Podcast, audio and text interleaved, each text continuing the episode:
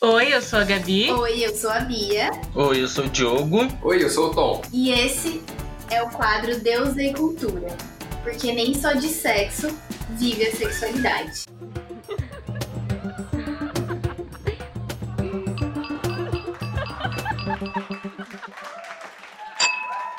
Sexualidade é corpo. Nosso corpo está no mundo, sentindo, ocupando espaços, experimentando os efeitos de outros corpos que fazem arte, cultura e política.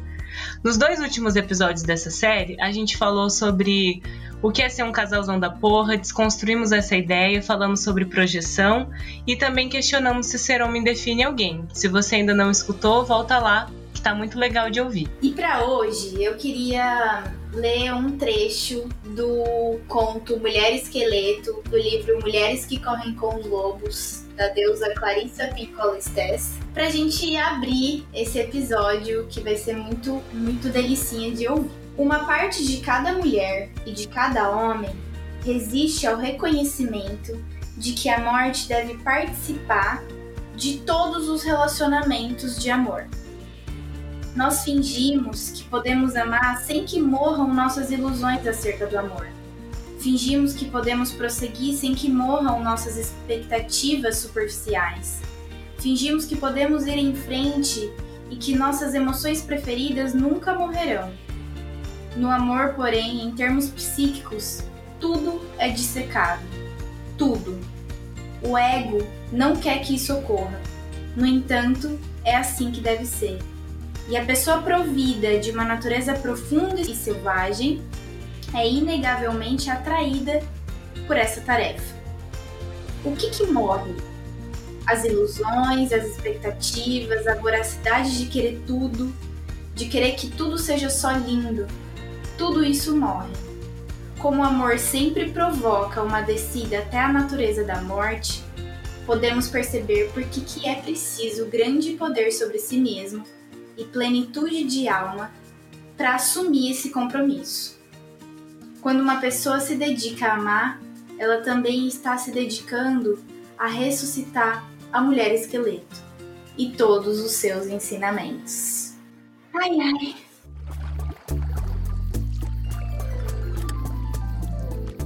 Ah, e aí, o que, que vocês sentem do conto, gente? Nossa, eu amo esse conto todo. Me atrai muito essa ideia da morte.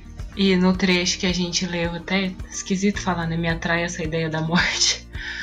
Acho muito poderoso, assim, admitir isso para falar de amor. É, pensando que existe toda uma construção idealizada, né? Disso que até aparece no trecho que você leu sobre tudo ser lindo, tudo ser muito florido e construir algo mais sólido e o que envolve viver forças mais profundas do que é estar amando tem a ver com, com olhar para aspectos que não são bonitos, né? Tipo, as partes difíceis de se relacionar e as partes difíceis do sujeito, assim, um a um mesmo, cada um encarar as próprias sombras, as próprias partes que são diferentes do, do ideal, da é, expectativa do que é apresentado. O interessante, assim. assim, é de entender que o amor ele vive nesse ciclo de vida, morte e vida, né? E que se a gente tenta ficar preso no aspecto mais superficial, mais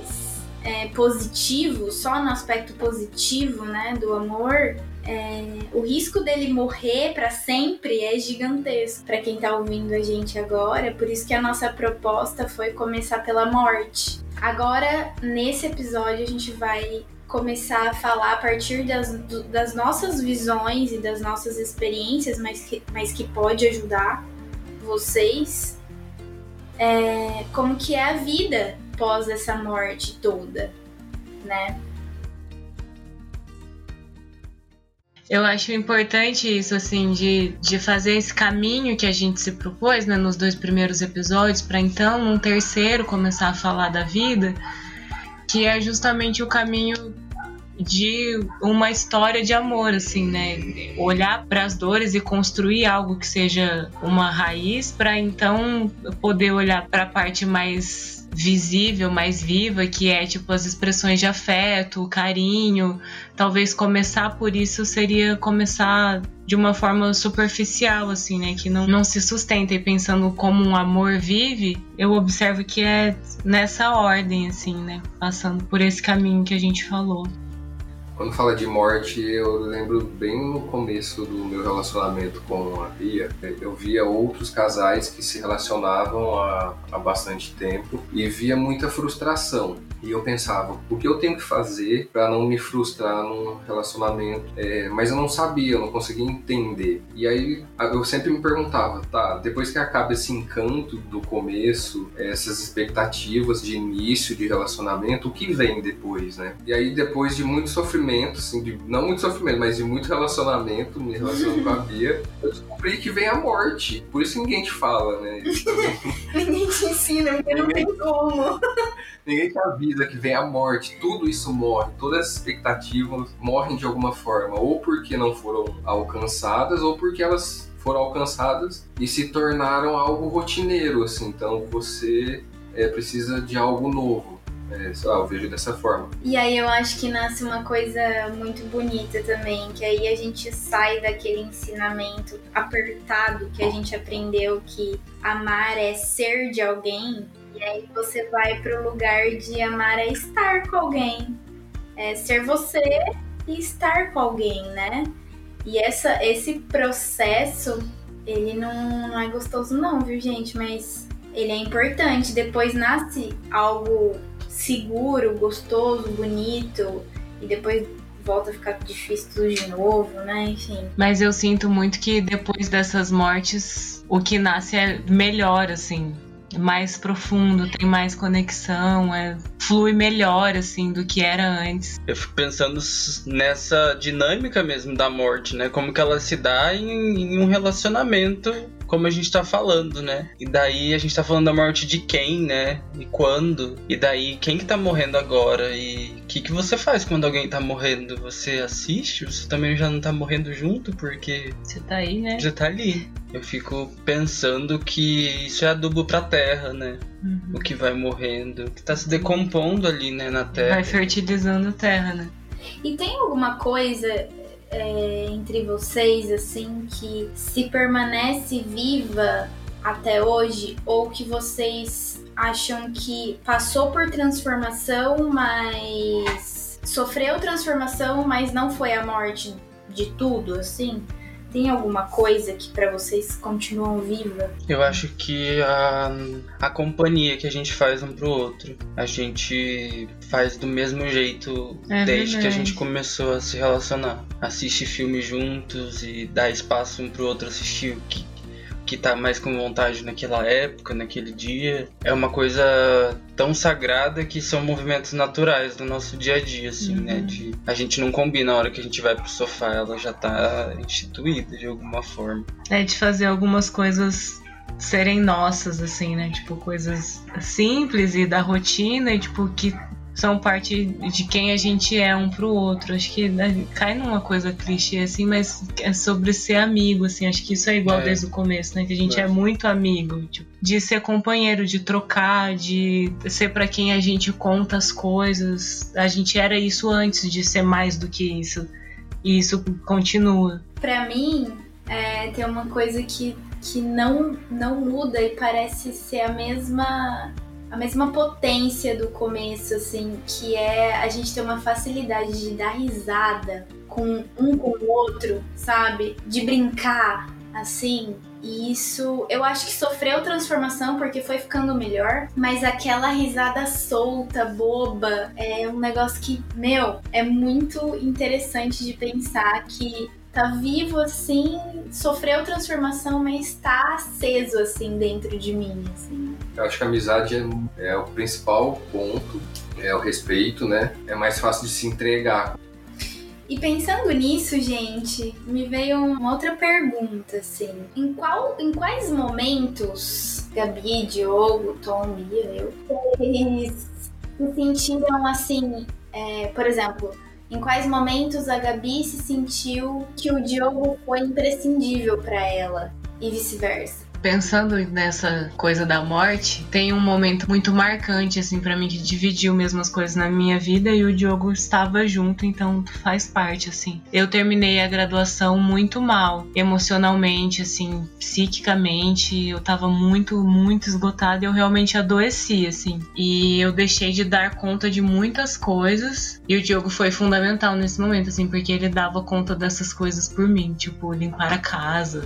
Limpar a sua casa? A minha casa casa, é que a gente não morava juntos. Ele ia lá e limpava minha casa, lavava minha roupa. Eu, eu tava me sentindo muito sufocada, assim, muito angustiada, então eu ia pra casa dele, eu terminei todos os trabalhos mais importantes da graduação no, no apartamento dele é, que eu me sentia mais livre, eu conseguia respirar um pouco melhor, assim. E ele dividiu esse trabalho comigo também. Tipo, ele, a gente dividia a bibliografia que tinha que ler, fichava os textos e. Então, tipo, os trabalhos saíram em conjunto, assim. Ele foi fundamental na minha vida nesse momento. Ele me segurou e eu consegui atingir o que eu tinha potencial para fazer, para criar, assim, e para morrer o que eu precisava morrer também, porque foi um momento muito de morte psíquica, assim, falando, tipo, morreu muita coisa de, de quem eu era, do que eu tinha trazido até ali, porque a partir dali eu ia ser outra coisa, né? Profissionalmente, porque era outra coisa que estava nascendo, e como a profissão é psicóloga, isso envolve ser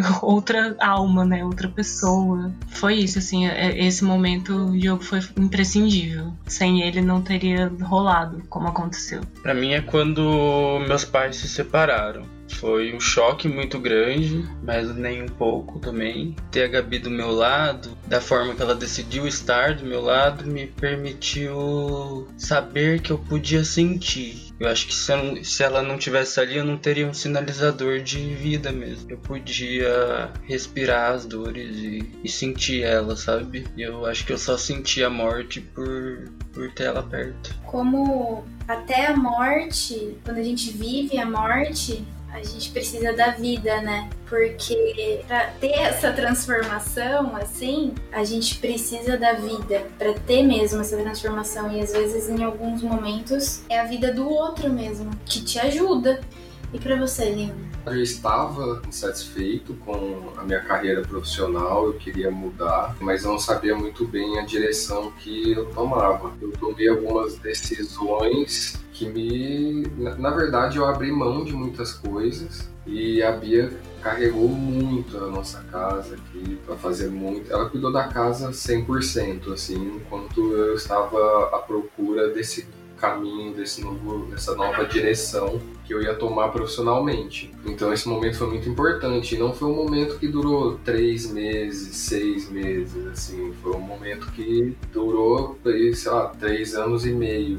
E a Bia carregou muito, assim, a nossa casa emocionalmente, é, presencialmente, financeiramente, tudo, sabe? Ela é, tocou tudo por aqui e me acolheu né, nesse momento que é muito difícil, quando realmente eu estava perdido, não sabia a direção que queria, queria tomar. E também não é rápido, né? Foi um processo muito longo, muito longo mesmo. Então, para mim, foi esse momento de mudança profissional, novas direções, sabe? Foi um momento de renovar, que foi uma morte longa, não foi uma morte rápida. E a Bia foi forte e me aguentou nessa fase muito difícil. E você, Linda? Nossa, peraí que eu tô eu tô um pouco emocionada. É, eu acho que para mim aconteceu recentemente, não pelo tom, mas por mim mesma, por segurar um trauma por muito tempo e quando, quando eu consegui falar sobre, sobre isso quando eu conseguir contar. Eu não vou conseguir falar agora o que é, mas um dia quem sabe. Quando eu conseguir contar para ele e ver que ele foi uma das únicas pessoas que acreditou na minha história, acho que foi imprescindível para mim assim. Que bonito isso. Como esse amor que que sustenta a verdade e a dor traz muita cura, né? Do que a gente estava falando no começo, dessa questão da, da importância da morte, do quanto a gente tenta evitá-la, assim, e quanto a gente finge que não vai acontecer, mas como que se comportar dessa forma, na verdade, não evita a morte nesse sentido de transformar e entregar e permitir que nasçam outras coisas. Evitar a morte dessa forma a todo custo, não encarar as dores, faz com que ela inevitavelmente aconteça e de uma forma que fica sem sentido porque não se olhou para isso, sabe? São tipo esses términos assim, ah, que de repente tudo acabou, porque não, não teve espaço para acabar e começar, acabar e começar. E tipo, uma coisa que eu observo assim na clínica, nas histórias das pessoas, tipo, quando as histórias de amor começam a apertar, aprofundar, é, existe uma tendência assim de espanar, né? De ai meu Deus do céu, esse negócio aqui tá mexendo demais comigo, tipo, aí acaba, porque é, realmente assim, acho que só tem essas duas saídas, tipo, ou se vive isso e dói, e aí fica bem melhor depois, e nasce uma outra relação, ou realmente acaba. A idealização, essa coisa toda bonita, acaba, né? E se a gente vive tentando manter isso a todo custo, uma hora tudo se vai. Não tem mais nem bonito, nem feio, nem dor, nem nada. Você vê isso na, na clínica também, Bia? Eu ia falar isso agora.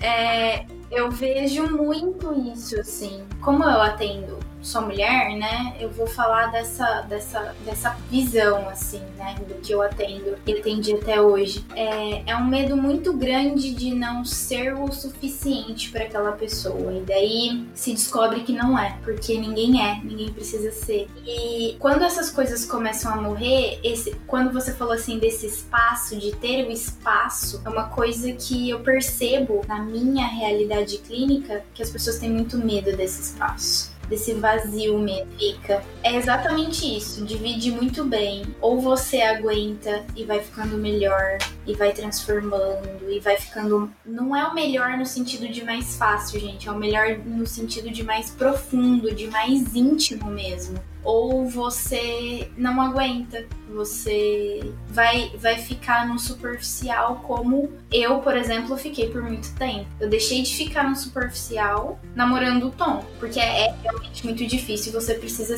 sentir uma conexão muito muito verdadeira, né, com o outro falando sobre a clínica me fez lembrar do livro Sob a Sombra de Saturno. É um livro que eu estava lendo essa semana e ele apareceu diversas vezes na minha clínica, né? Em uma leitura que era pessoal minha e acabou indo também para os meus pacientes, alguns, que fala que na busca de sua alma e do sentido de sua vida, o homem descobriu novos caminhos que o levam para sua interioridade. O seu próprio espaço interior torna-se um lugar novo de experiência. Os viajantes desses caminhos nos revelam que somente o amor é capaz de gerar a alma, mas também o amor precisa da alma. Assim, em lugar de buscar causas, explicações psicopatológicas às nossas feridas e aos nossos sofrimentos, Precisamos, em primeiro lugar, amar a nossa alma assim como ela é. Deste modo é que poderemos reconhecer que essas feridas e estes sofrimentos nasceram de uma falta de amor. Por outro lado, revelam-nos que a alma se orienta para um centro pessoal e transpessoal, para nossa unidade e realização de nossa totalidade. Assim, a nossa própria vida carrega em si um sentido,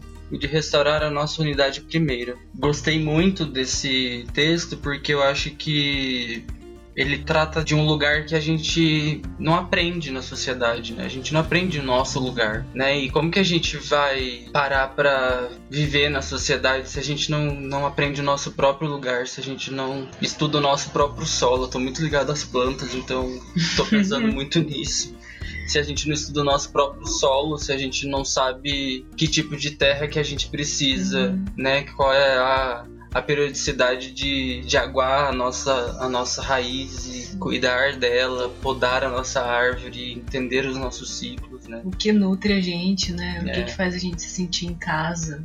Eu acho que eu fico muito com isso, assim. A gente não aprendeu a fazer isso, né? Então a morte acaba sendo só o, o monstrinho lá de capa preta e é melhor nem olhar, vai que eu viro estado de sal, né?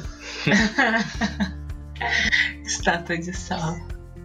Essa parte do texto me fez lembrar uma coisa que eu acho que também precisa fazer parte é, e não pode morrer nunca, que é a criança. É, A nossa criança tem que estar presente nos relacionamentos. E é ouvir a ferida da criança também, né? Então, por exemplo, isso que o Tom falou é, sobre o emprego, que ele, ele saiu do emprego nesse momento que para ele eu fui imprescindível, é porque a criança dele não teve isso. E, e poderia ter tido, mas não, de, não deu, e ela foi atendida né? Então isso dá a oportunidade de, de ter essa, essa evolução e esse crescimento. No meu caso foi a mesma coisa, minha criança não foi ouvida, mas primeiro ela foi ouvida por mim, né? Como no caso dele, ele mesmo teve que ouvir a própria criança, né? Para conseguir falar, vou sair dessa agência porque eu não nasci para isso, não quero fazer isso. E uma outra pessoa também ouvir essa, essa criança, né, que não foi ouvida. Sim. É, a gente estava falando de cura, né? Acho que é muito, muito isso que, que vem a partir do momento que é possível acessar tudo isso, né? Que você tem espaço para morrer, para trazer à tona sua criança, para trazer à tona dores antigas e saber que isso vai ter lugar para acontecer. É, e a gente falou muito de como tudo fica muito melhor depois que morre, muito melhor, muito melhor. Acho que a gente podia ser mais específicos sobre isso para quem tá ouvindo a gente também, né? O que que vocês sentem? O que que melhora, né? é, o que que melhora? Vamos contar a real. O que que vocês sentem que ficou melhor depois das mortes que vocês viveram juntos? Olha, a primeira coisa, enquanto você estava falando isso, que veio na minha cabeça foi as nossas, os nossos diálogos ficaram muito melhores. Assim, é, verdade. De conseguir ser sincero e entender que um não estava atacando o outro, um não estava competindo com o outro. A nossa intimidade sexual também melhorou muito porque a confiança, a segurança é, de poder ser eu mesma, dele poder ser ele mesmo. Nossa, parece que a nossa comunicação ficou meio intuitiva também, né? Uhum. É, nossas conversas mudaram, né? E a gente também conseguir conversar com mais frequência, assim. Antes era um formato que ia acumulando. É, tinha dificuldade de conversar, porque sempre procurava agradar muito, ou ficava querendo é, não ter atritos, né? Mas não tem como eu falar alguma coisa às vezes, né? Não tem como falar alguma coisa que esteja me incomodando que não vai doer nela. Uhum. É, isso não quer dizer que eu tô querendo brigar, mas assim, tô querendo resolver. Então, tipo, amadurecemos, né, nesse ponto de saber ouvir. Eu acho que é o ponto, é mais do que falar, é ouvir. É, se colocar no lugar do outro, entender a dor do outro e respeitar, né? E vocês? Uma coisa que é muito certa assim para mim, que eu não sei se eu consigo dar um nome tipo de uma coisa prática, mas eu gosto muito mais de quem a gente é hoje do que no nosso começo, tipo, quando a gente se conheceu. Eu acho que é muito mais legal agora.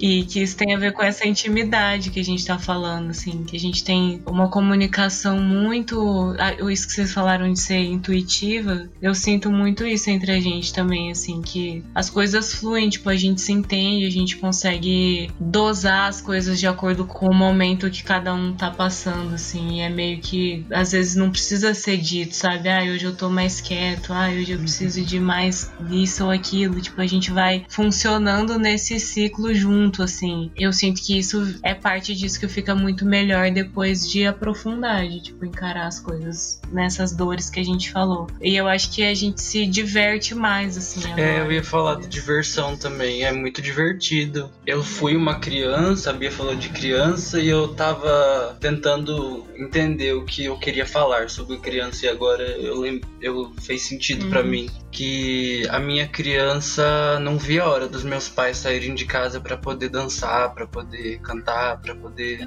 se vestir, se maquiar, sabe? E, e eu posso fazer isso aqui, sabe? Uhum. E isso só é possível porque ficou muito mais legal e ficou muito mais meu também, sabe? E é meu, só que é nosso e é, é, é uma, uma divisão e um compartilhar e é, é um, é um guarda-roupa muito complexo, né? Que é um móvel só com muitos compartimentos, mas parece que ao mesmo tempo não tem nenhum, assim, é tudo tudo junto. É tudo junto, né? E, e a gente está passando por uma morte recentemente agora, né? Atualmente, né? Nem parece, porque a gente tá falando sobre isso. É e conversando no dia a dia, como fosse, olha, você viu, o tomate está mais vermelho.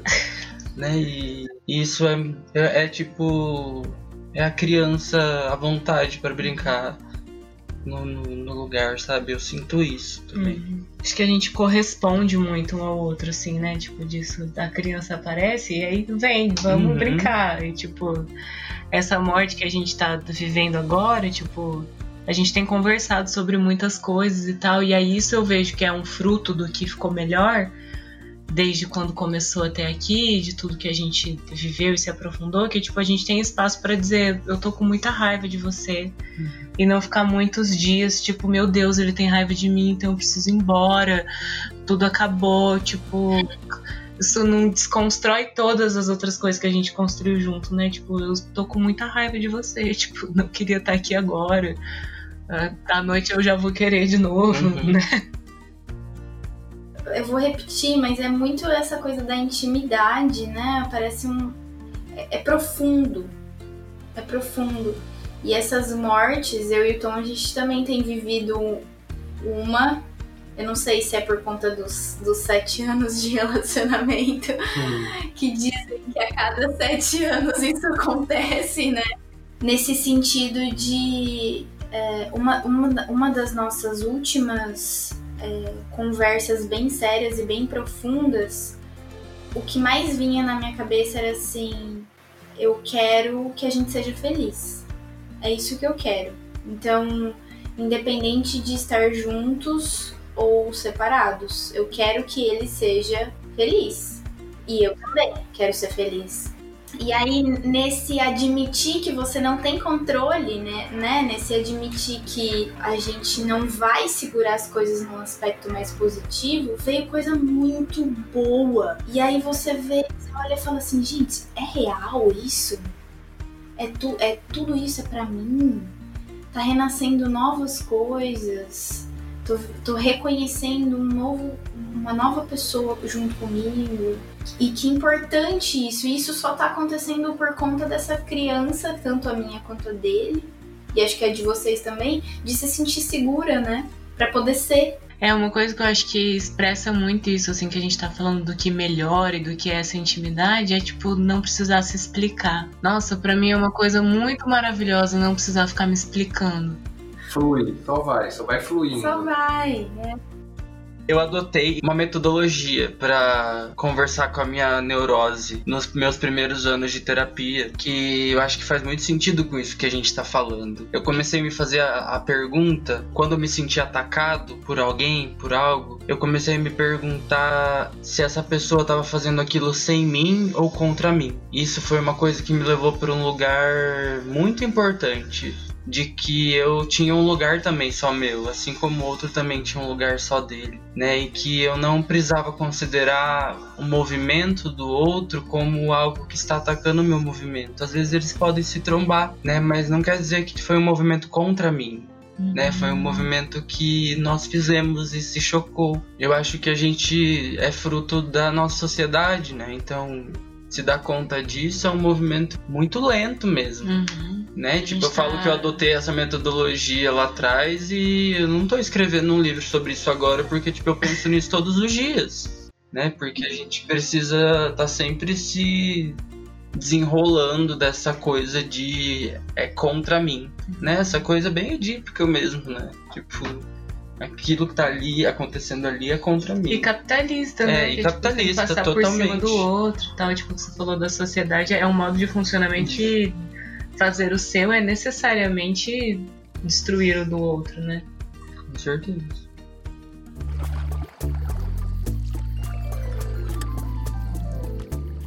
Quando estivermos soltando a nossa natureza da morte, seríamos bom que, que nos perguntássemos: ao que eu preciso dar mais morte hoje para gerar mais vida? O que eu sei que precisa morrer, mas eu hesito em permitir que socorra? Que precisa morrer em mim para que eu possa amar? Qual é a não beleza que eu temo? Que utilidade pode ter para mim hoje o poder do não belo? O que deveria morrer hoje? O que deveria viver hoje? Qual vida tenho medo de dar à luz? E se não for agora, quando? Quanto essa intimidade pode cair num lugar chato e que o que tem a ver com tentar evitá-la também, porque a gente tá falando do quanto é maravilhoso ser íntimo, de não precisar se explicar da coisa fluir e tal, mas tem muito de cair num lugar de tipo, ah, eu já sei quem tá aqui, todo dia, todo, todo dia a mesma coisa e tal, e isso faz com que as coisas fiquem muito sem graça, né? muito chato você queira, tipo, sair num sentido de, tipo, eu não quero essa relação, quando na real não é isso, né? É, tipo, é você que... deu a coisa por dada, tipo, perdeu a curiosidade, o encanto. O fruto é mais gostoso de acordo com o adubo que você coloca na terra. Você tá, tem, tem que estar tá é... sempre adubando. Sim. Não é porque você já sabe muito o pede o que, que é, né? É.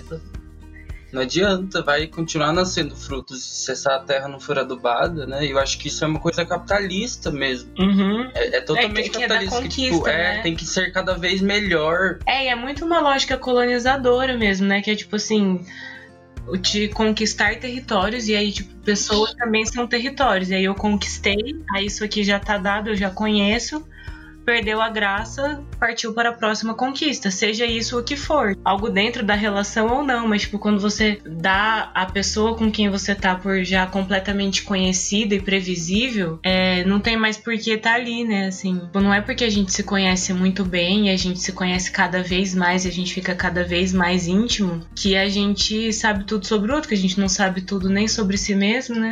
A gente trabalha com o não saber. A gente falou de um jeito muito crítico, mas que a gente, mas a gente cai muito nisso, assim, né? De tipo, eu conheço o olhar do Diogo, tipo, eu sei o que, que ele tá pensando às vezes, mas isso não quer dizer que eu sei todas as vezes. Eu preciso ter a curiosidade de querer saber e escutar o que ele tem para falar. Não tipo, ah, olhou assim, pronto, já entendi.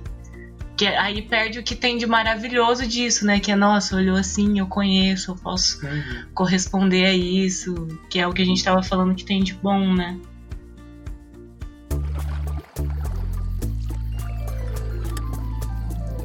Gente, nós mergulhamos profundo aqui, porque temos quatro pessoas extremamente introvertidas que não sabem ficar só na superfície. Mas eu quero resgatar os meus amigos e o meu companheiro. Joga a boia.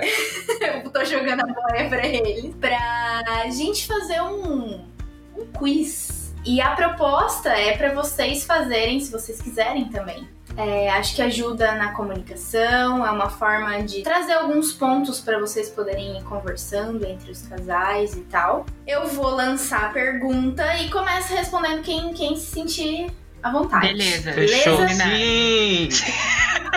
Você troca a geladeira.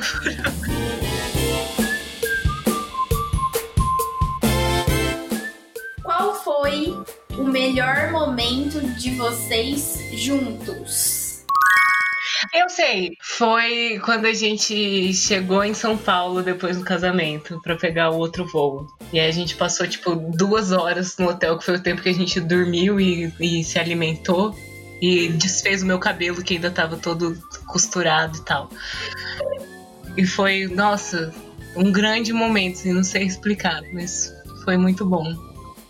A gente se se divertiu, acho que sentiu que era nós dois ali pra viver dali pra frente. Foi muito louco. É, eu acho que para mim o momento é. Eu sou muito introvertido para falar um momento só, né? É, é uma coisa é um processo, muito, não é um momento. Tudo começou, eu acho que com a gente tomando banho, um tomava banho, o outro arrumava mala porque a gente ia perder o voo depois de sair do nosso casamento. E disso até as 20 horas que a gente dormiu. Nossa, seguido, isso foi incrível, verdade. Quando a gente chegou na, na nossa lua de mel. E daí a gente acordou e já tava noite, frio pra caramba. Foi, foi. É, foi isso. Pra mim é isso. Daí a gente fez um piquenique. A gente fez um quarto. piquenique no quarto. Foi muito divertido. Ai, que delícia. Eu acho que o meu não é um momento tão bonitinho igual o de vocês, mas é, nós estamos num momento bom agora. Nosso melhor momento para mim está sendo agora, mas rotina mesmo, dia a dia, sabe? É, acho que nós estamos numa fase de muita conversa, de mudanças e, e sonhos novos. Então, para mim, está sendo agora. Para mim, o melhor momento juntos também acaba que não, não, não é um, um momento isolado assim.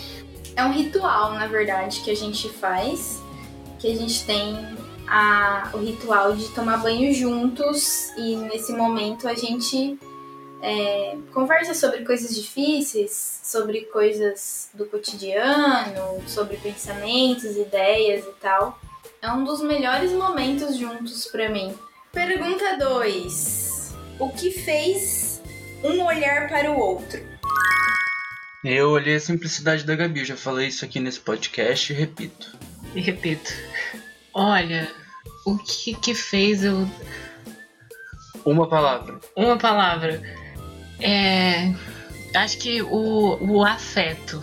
Tipo, o jeito que. Deu um jeito de usar uma palavra que bem é complexa. complexo, né? Mas era isso que eu queria dizer.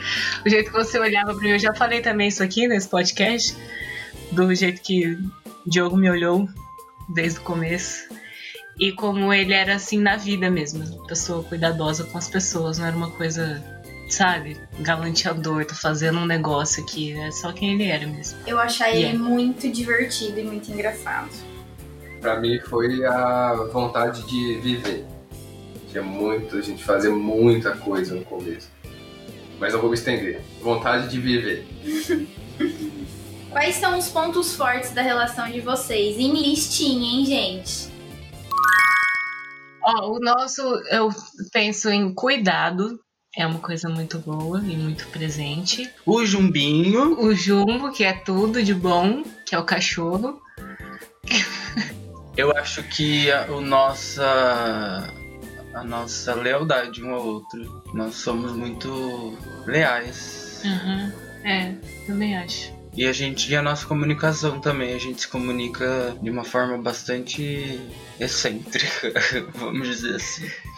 É, e é boa pra é, gente, e né? Boa pra gente. Vai, eu vou começar. É, comunicação, é, humildade, respeito, o que pra gente é respeito, né? Amizade. E amizade. Agora, para finalizar mesmo, hein? Vocês têm que responder na mesma hora. Se é um ou se é o outro, tá bom? Quem perde a paciência mais fácil? Diogo. Eu. Quem fica mais triste se não tiver tecnologia? Diogo. Eu. Quem faz as perguntas mais idiotas? Eu. Gabriel.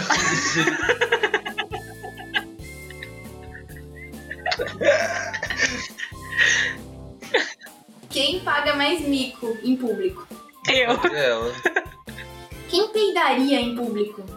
Diogo. Eu. Quem corre de uma barata? Ninguém. Ninguém. Quem pede desconto na loja? Depende de É. quem tiver coragem no dia. Mas eu. É, também acho. Quem tem mais chulé? Gabi. Eu. Quem faz amizade com estranhos? Ninguém. Eu sou introvertida. Depende, se eu estiver ovulando e bebadinha, eu posso sair sorrindo pras pessoas. Nossa, mas não, não, não. Não faço amizade com estranhos. Não, mas eu faço. Sou, sou É, eu mais. Sou É, eu mais. Diogo eu mais tenho, que eu. Eu tenho uma versão vereador, assim. Quem encontraria o final de um labirinto? Diogo. Eu. Eu ia sentar pra tomar um café, contemplar o céu do labirinto. Quem pularia de paraquedas? Diogo, Eu. eu também. Mas o Diogo não- não ia pensar, só ia. Então agora estamos aqui com o casal Bia e Tom. Estão ouvindo a gente? Pessoal, vamos testar a cabine. Vamos lá. Quem é mais teimoso? A Bia, O Tom, com certeza. Ixi, ó, os dois teimosos. O podcast acaba por aqui. Quem é mais pontual? eu. Eu.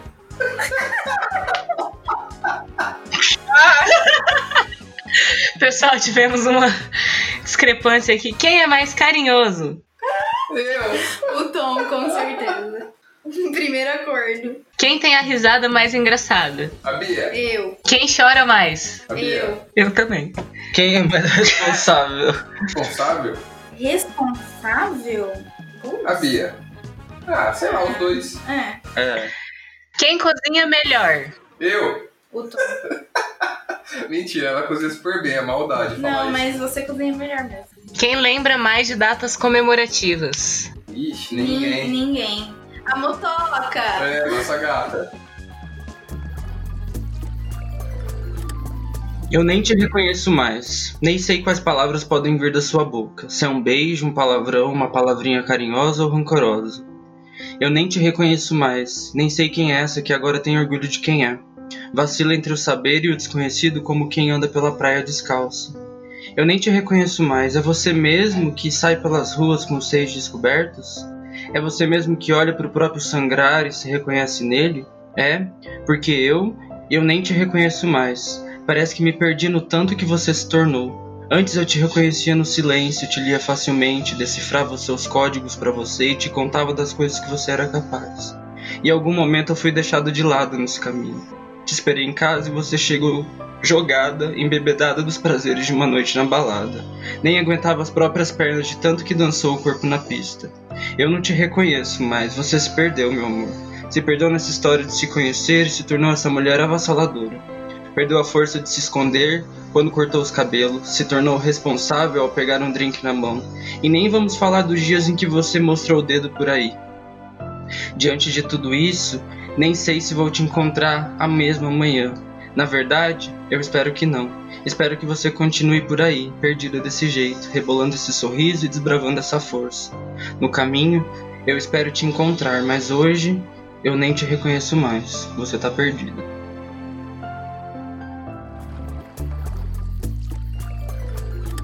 O nosso quarto e último episódio dessa série vai ser sobre o que vocês que escutaram a gente quiserem conversar. Então, é, a gente queria pedir para vocês mandarem questionamentos, suas histórias de amor, conselhos, perguntas no Instagram da Deusa, que a gente vai dar uma olhada em tudo lá e fazer uma seleção de pontos pra gente conversar e discutir aqui. E a gente quer muito ouvir de vocês, o que, que vocês pensaram, o que, que vocês concordam, discordam da gente. Então, mandem lá e ajuda a gente a construir o nosso quarto episódio. Sim, vai ser muito gostoso ouvir a história de vocês e poder construir essa linha de raciocínio toda com, com uma rede que são vocês. E aí a gente vai abrir a caixinha de perguntas e vocês podem ir, irem mandando que estaremos muito felizes em ouvir as histórias e os questionamentos. E a gente vai deixar os nossos Instagrams aqui na descrição do episódio. Então aí você entra lá e manda que vai ser muito importante, muito gostoso construir tudo isso junto com vocês.